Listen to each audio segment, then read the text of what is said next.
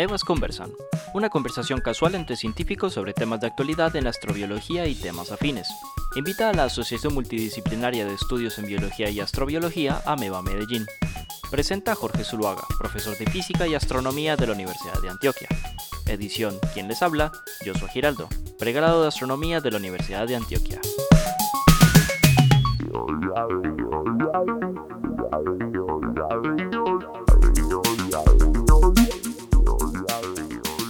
Bien, muy buenas eh, para todos. Eh, muchas gracias por conectarse entonces con el primer Amebas Conversan de esta eh, segunda temporada. Ya vamos, segunda temporada de este, de este programa. Amebas Conversan es un programa muy espontáneo que realiza Ameba, que es la Asociación Multidisciplinaria de Estudios en Biología y Astrobiología de la ciudad de Medellín. AMEBA es una organización de la Universidad de Antioquia y el Parque Explora. Y bueno, este es un espacio, y repito, que creamos con, con los amigos del, de, la, de, la, de, la, agrupación para hablar de lo que nos interesa, lo que nos gusta, que es la astrobiología. Y bueno, también los temas que están eh, relacionados, eh, relacionados con ella. Eh, para este primer Amebas conversan del, del, el, de, de, esta segunda temporada. Eh, invité a un gran amigo de la asociación de Ameba, de eh, un amigo de larga data, que es Sebastián Chut, que eh, es biólogo de la Universidad de Antioquia. Ha sido miembro de Ameba, pues, como repito, por muchos años y ha trabajado el tema de la ecosíntesis em, marciana y creo que eh, eso lo vamos a, a, a, ver claramente el día de hoy. Entonces, eh, hombre Sebas, maravilloso que estés con nosotros. Te agradezco mucho que hayas aceptado la invitación. No, Jorge, a vos, o sea, saber que una persona de, tu calibre, de tu conocimiento, eh, va a conversar con uno de algo eh, supremamente fascinante como es la astrología, es un orgullo. De verdad que, yo te admiro mucho y, cuando me invitaste, yo me, me, me emocioné muchísimo. En que sí. Excelente, Sebas, hermano. No, a mí también me alegra mucho conversar contigo.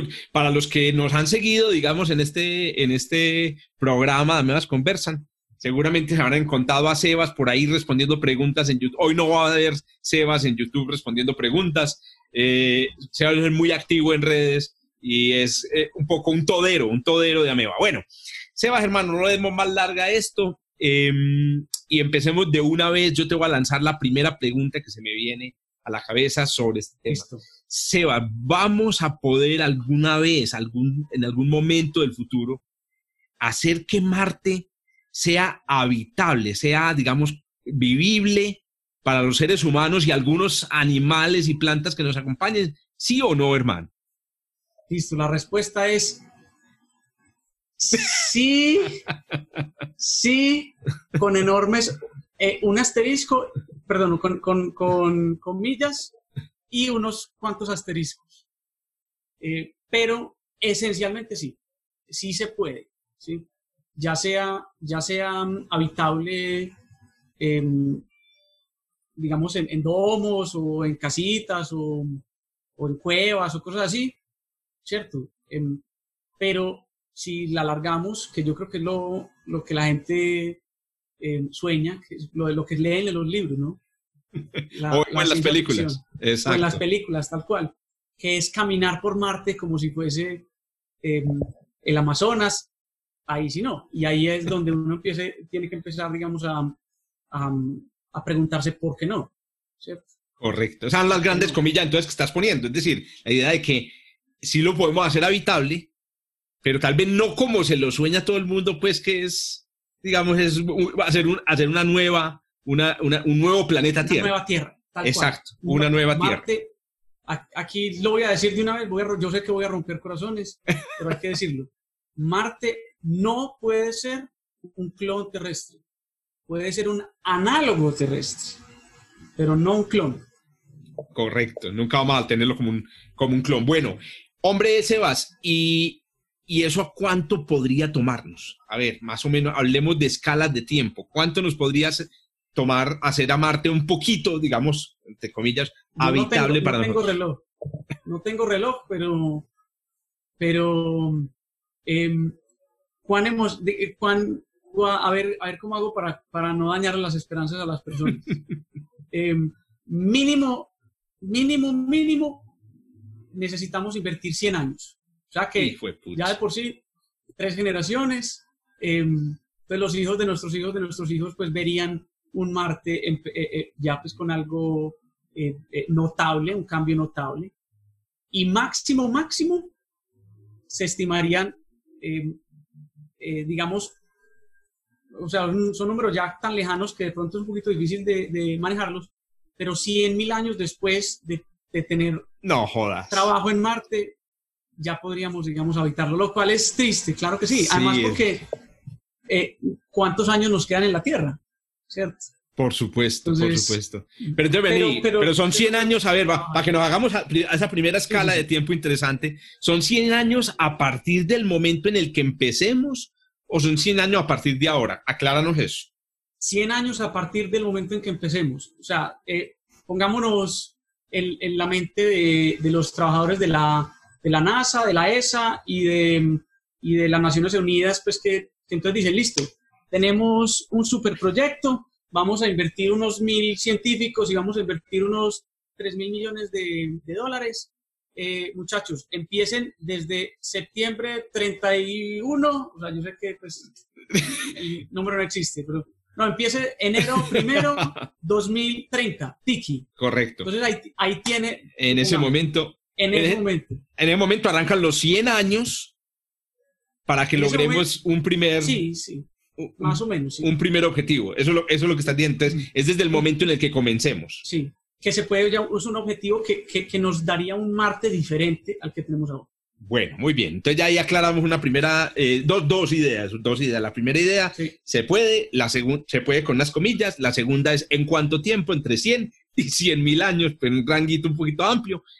Eh, y la tercera idea básica que me parece importante son las palabras.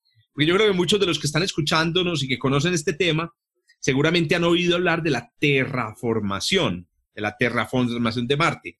Pero yo me acuerdo haberte aprendido a vos en Ameba que el término correcto es ecosíntesis. Entonces, por favor, aclararnos cuál es la diferencia entre terraformación y ecosíntesis. ¿Por qué hacer esa, esa diferencia? Perfecto, sí, eso hace parte de unas definiciones que, que son sumamente importantes, a pesar de que, em, obviamente, eh, son, son, digamos, extrañas. La palabra terraformación nació como, como eh, pues en libros de ciencia ficción, Arthur C. Clarke la, usaba, eh, pues usaba, digamos, el concepto de tener un planeta o Marte o algo similar, o Venus, y volverla tal cual como la Tierra. Entonces, la, la, palabra dice exactamente eso. Eh, convertir un cuerpo celeste, que no es la Tierra, en algo como la Tierra. El problema con eso es que calcula es, digamos, eh, eh, las, las, herramientas ingenieriles, ¿cierto? Ingeniería planetaria, y no lo que los científicos desde los años 70, eh, incluyendo pues el, el, el, científico que, que describió y dice que lo mejor es usar la palabra ecosíntesis, que se llama Christopher McKay, él, él insiste en que lo que necesitamos para cambiar un planeta es agregar una biosfera. Entonces, cuando vos, vos, vos pensás en terraformación, de pronto la gente sueña es coger unos, unos robots y empezar a construir em, eh, como, como, minas y cambiar la superficie de, de Marte, construir pues, las casas. Y, pero mágicamente, ¿cómo, se va, cómo, cómo le, vas a, le vas a producir agua? ¿Cierto? ¿Cómo vas a, a tener bosques? ¿Cómo vas a, a tener em, atmósfera. Todo eso en la ciencia ficción, pues es muchísimo más fácil de, generar. Pero en los últimos 40 eh, eh, años nos hemos dado cuenta que la forma, o sea, la tecnología que tenemos no nos da para, para cambiar un planeta como la ciencia ficción lo pretende. Y la forma más capaz de editar un planeta es algo que ha pasado aquí en la Tierra la Tierra de alguna, de alguna manera se ecosintetizó, ¿cierto? y el chiste es que terraformarlo, eh, eh, pues obviamente no lo voy a decir un poquito eh, no cabe en este momento de la discusión, pero em, es, es, muy antropocentrado, entonces es como la Tierra como la queremos en estos momentos, o sea, como o sea, quisiéramos un Marte con elefantes, quisiéramos un Marte con pandas, eso, eso no, digamos, no es lo que nos, está competiendo, no, no, nos compete. Em, eh, porque entonces, por ejemplo, nos preguntamos, listo, usted quiere hacerlo, usted quiere hacer un clon de la Tierra, usted que se quiere llevar eh, que todas las plantas de, del Amazonas. No, o sea, el Amazonas es tan biodiverso que usted se embala. Usted quiere llevar de pronto, no enviemos solo los pinos de Canadá. hagamos una pinera, sí, hagamos un parque Arbí, un parque Arbí en Marte, Marbí. Tal cual. Entonces, obviamente, em, la palabra terraformación eh, está perdiendo em, cualidades técnicas. Excelente. Pero la gente lo sigue rescatando, pues obviamente por ese acercamiento al, público y además porque, porque, de alguna manera la ecosíntesis se define es como, yo lo tenía por acá en palabritas bien lindas, eh, Mientras lo busca, voy entonces aclarando, pues. Ah, bueno, ah, listo, listo. Ya lo encontré, ya lo encontré. Listo, listo, listo. La definición de ecosíntesis es desarrollo de ecosistemas, incluyendo sucesión ecológica. Entonces, el, el, asunto es, em, eh, es, algo que se puede cuantificar, es algo que está en el tiempo, es, sabemos cómo funciona, es, de hecho tengo pues ejemplos de ecosíntesis aquí en, la Tierra, entonces em, podemos comenzar a, masticar eh, el, el, término mucho mejor.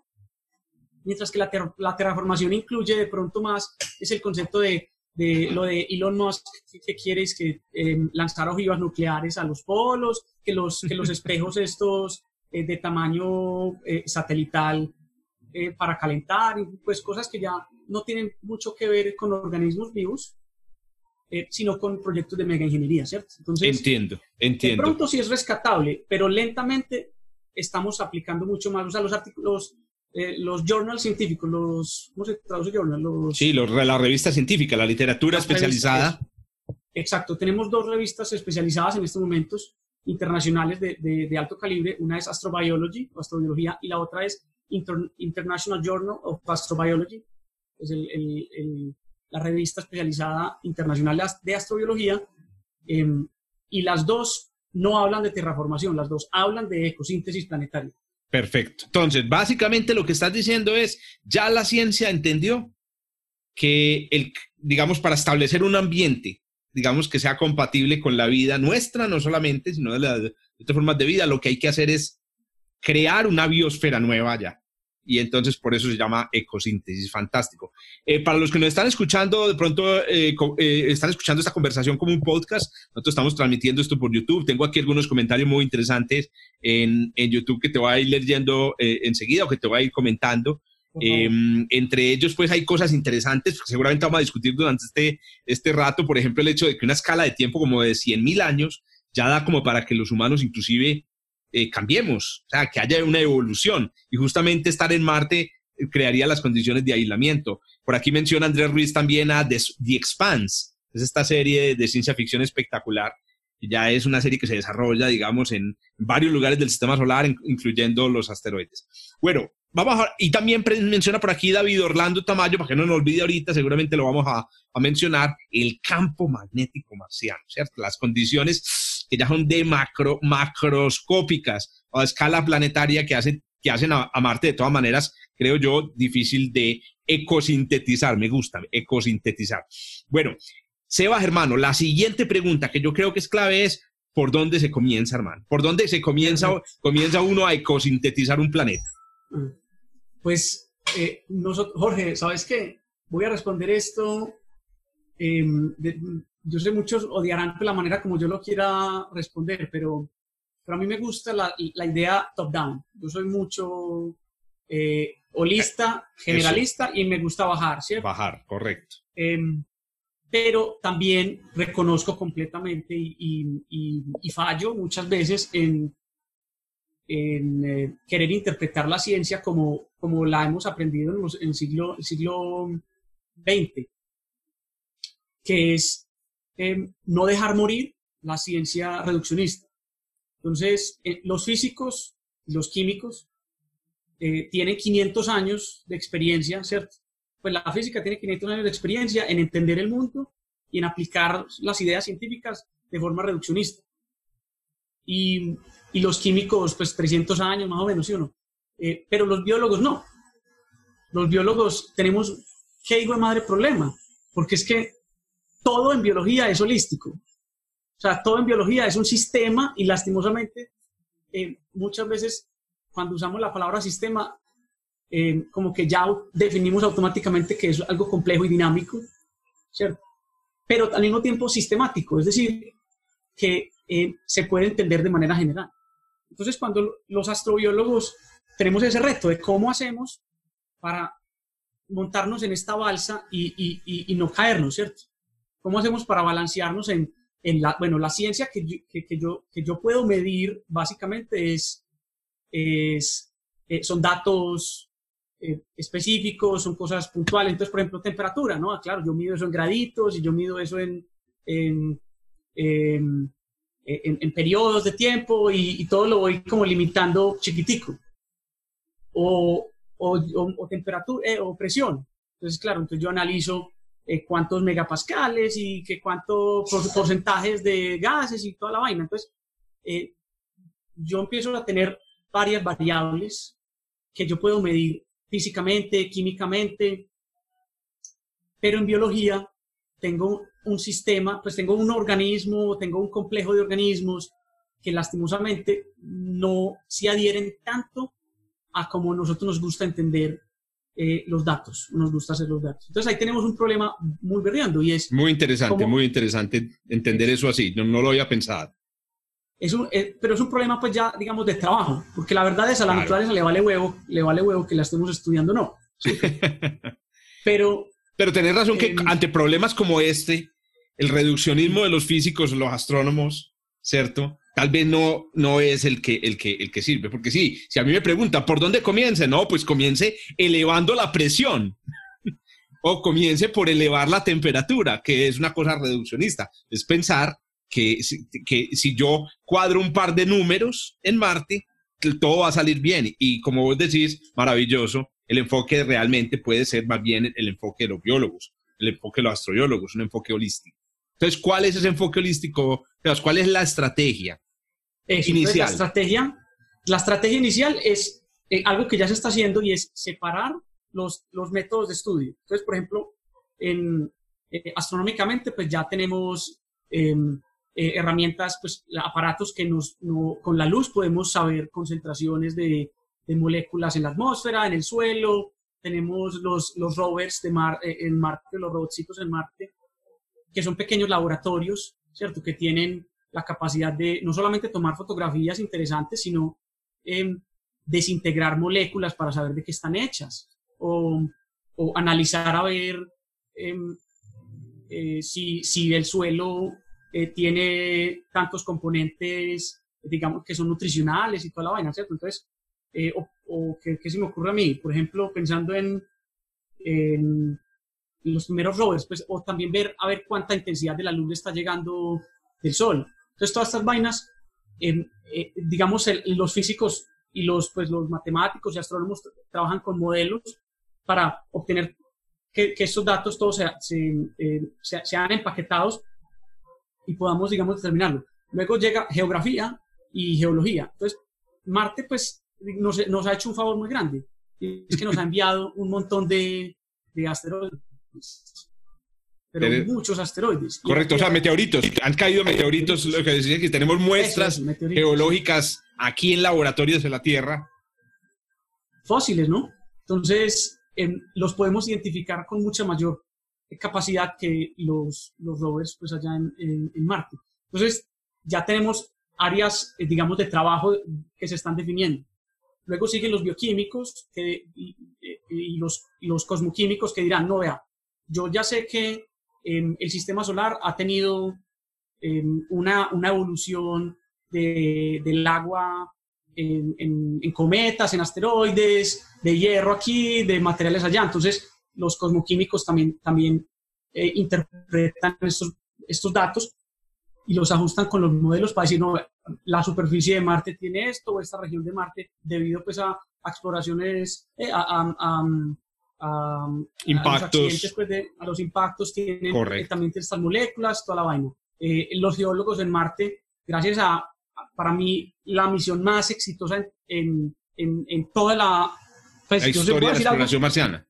Tal cual, es el MSO, el Martian... Em, el, ¿Cómo se llama? El, el, explorador marciano orbital, ¿cierto? Correcto. El, y, el, y es, es un, un robot que ha, tomado fotografías de altísima, altísima calidad em, y va, digamos, yo tengo a Marte acá, entonces va, va viajando y ella va girando también. Entonces, digamos, va cambiando, va cambiando lentamente el, digamos, el eje, entonces es capaz eh. de mapear a todo Marte, ¿cierto?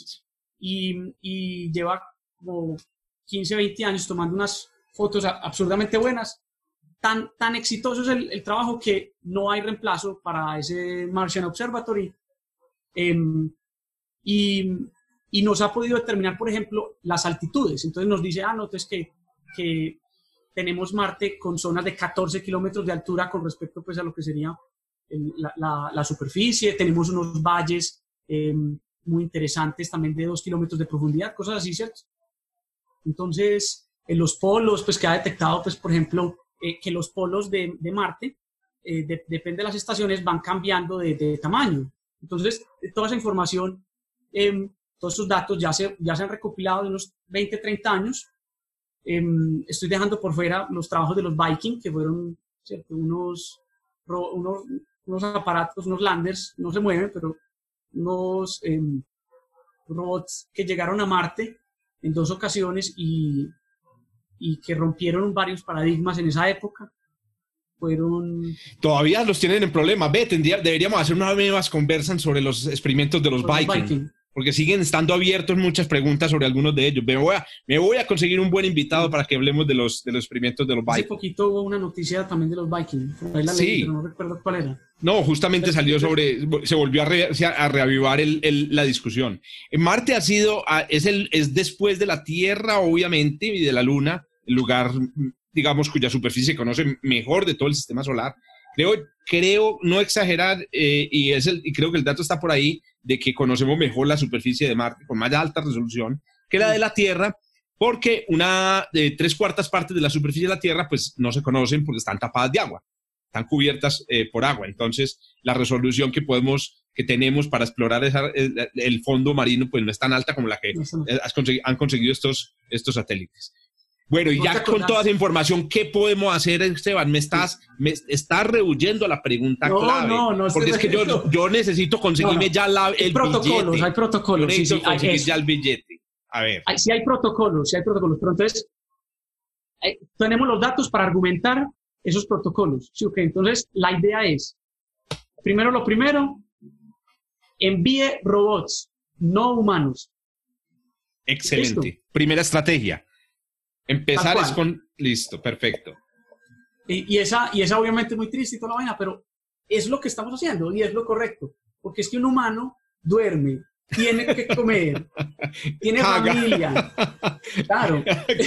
y se caga en Marte. No, eso, eso no, quiero, no, quiero, no quiero que minimicen esa expresión que es muy paisa. En realidad, los seres humanos producimos, pues somos naves espaciales, que a propósito les recomiendo el, el, el episodio con Mauricio Corredor, somos naves espaciales y vamos a llevar mucha vida, digamos, con, en nuestro cuerpo y eso puede afectar la investigación. Dale, dale. No, y, y, a ese humano le dan dolores de cabeza, necesita eh, eh, trabajo psicológico. Entonces, por supuesto que queremos enviar humanos a Marte. Es que eh, en la astrobiología trabajamos con las preguntas más, más emocionantes. Si, estamos solos, ¿cuándo vamos a, colonizar otros planetas? ¿Cuándo, pues, qué humanos van a quedar en los anales de historia como el primero em, que, que, pisó Marte? Eso, obviamente, nosotros todo lo queremos resolver, pero no hay que pensar con el corazón, ¿cierto? Las toca ser más racionales. Entonces, eh, eh, si enviamos a algunos humanos, eso incluso dañaría los protocolos marcianos que hay por el momento. Esos protocolos hacen parte de lo que se llama protección planetaria, que es, em, sí, pues como el concepto que ya es obligatorio que todas las, las agencias espaciales lo tengan. hay unas, digamos, con más capacidad que otras y unas que tienen más política que otras. Por ejemplo, la, la, la, el, el, el, grupo de personas que hacen parte de, de, protección planetaria de la, de la ESA, que es de la European Southern Agency, pues como la NASA, pero europea, es mucho más laxo que la, que la, que la americana. Y mientras que la, la, NASA tiene algo también de política metido, ¿sí o no? Pues porque como todo el dinero viene a través del Congreso, entonces todos los protocolos de la NASA tienen que ser como apuntando a que Estados Unidos tiene que ser el primero, el que la bandera tiene que ser americana, toda la vaina. Y obviamente China e India están planeando sus propios planes y ellos no quieren hacer parte de los protocolos europeos.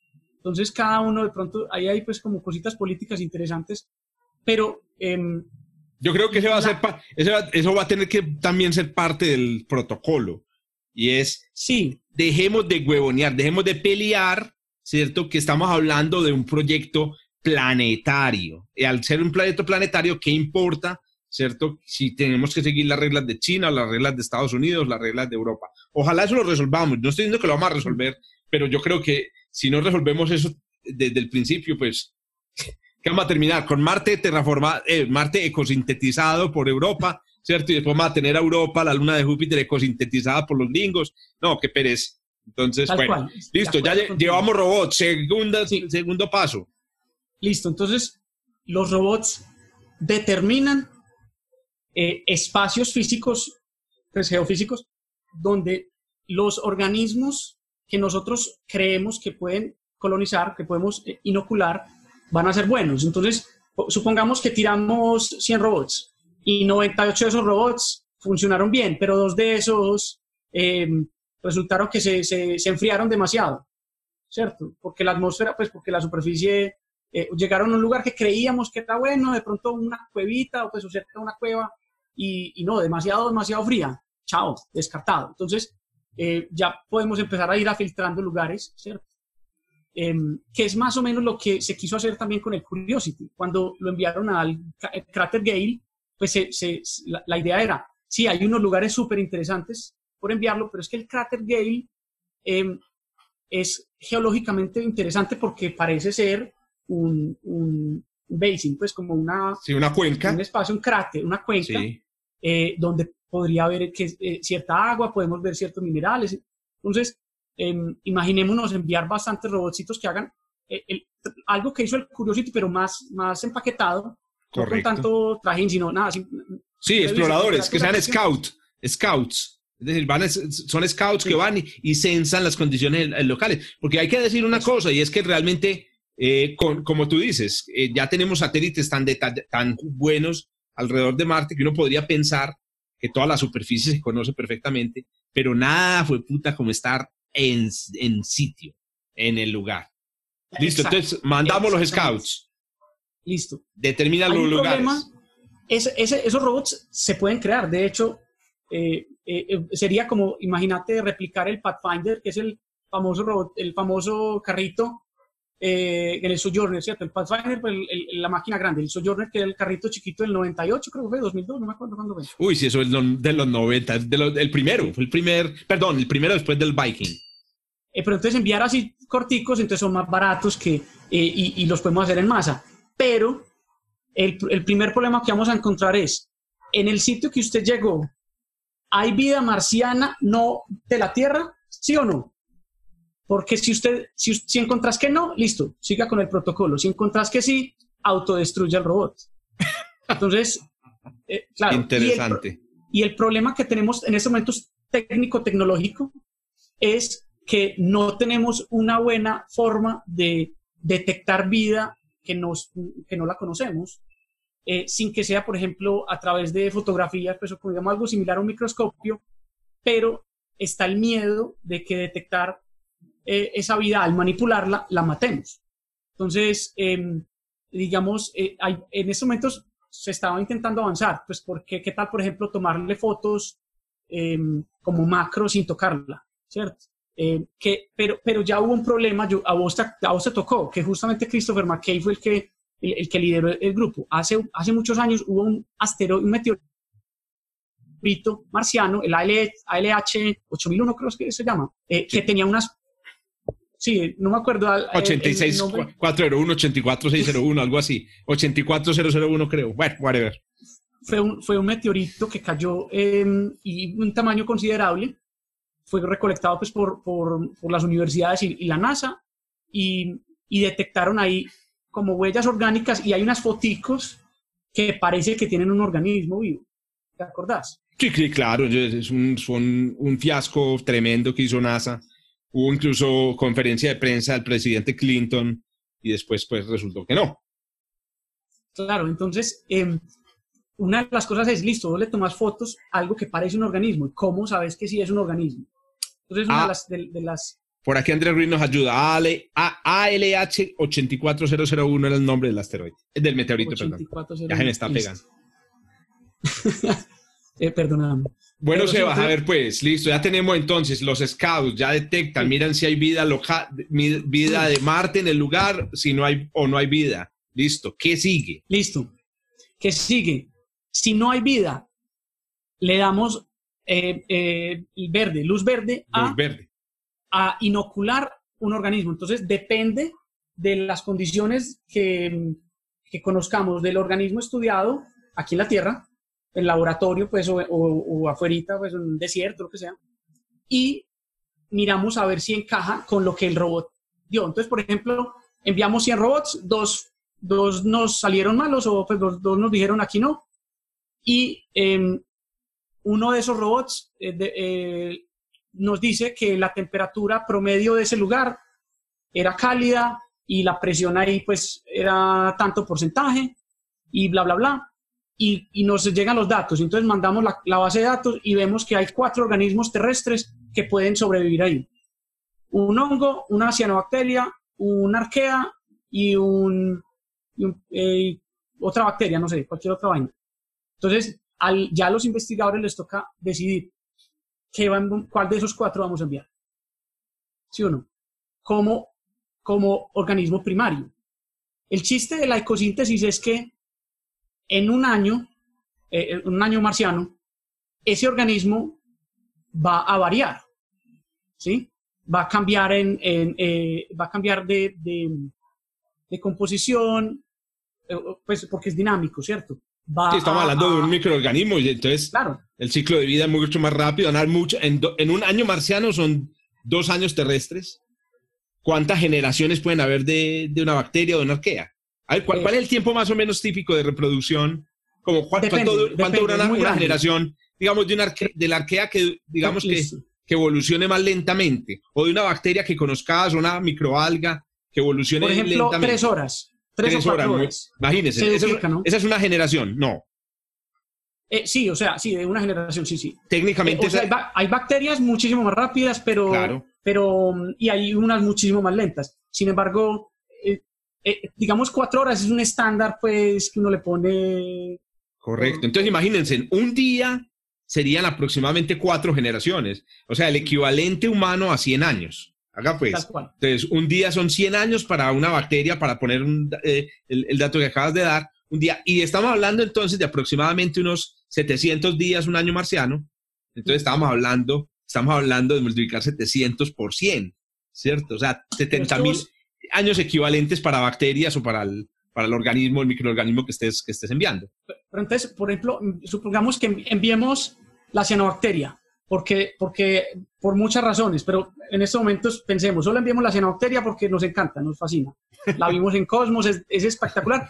Y bueno, sabemos que la cianobacteria incluso ecosintetizó la Tierra hace 2.800 millones eh, o más o menos de años. Entonces, em, ya sabemos que tiene, tiene éxito. Entonces, la inoculamos allá. Pero es que Marte viaja alrededor del Sol y tiene, igual que la Tierra, un ángulo. Entonces, no importa dónde la enviemos, exceptuando, exceptuando un lugar eh, que es obviamente el, el, ecuador de Marte, no importa dónde enviemos a, a, esa cianobacteria, ella va a cambiar de clima a través, a cuando ella, pues cuando haya eh, una traslación de, de, Marte. Entonces, em, ahí tenemos un, un problema, porque si queremos que sobreviva, necesitamos también establecer que es, que es capaz de, de, aguantar las condiciones de invierno y de verano de Marte. ¿cierto? Correcto. Entonces, entonces no, es, no es tan mágico decir, enviemos esta porque es súper exitosa. No es, tan, no es tan mágico. Pero se puede. Vamos bien. Esto fue Amebas Conversan, una invitación de Ameba Medellín, presentado por Jorge Zuluaga, editado por Joshua Giraldo.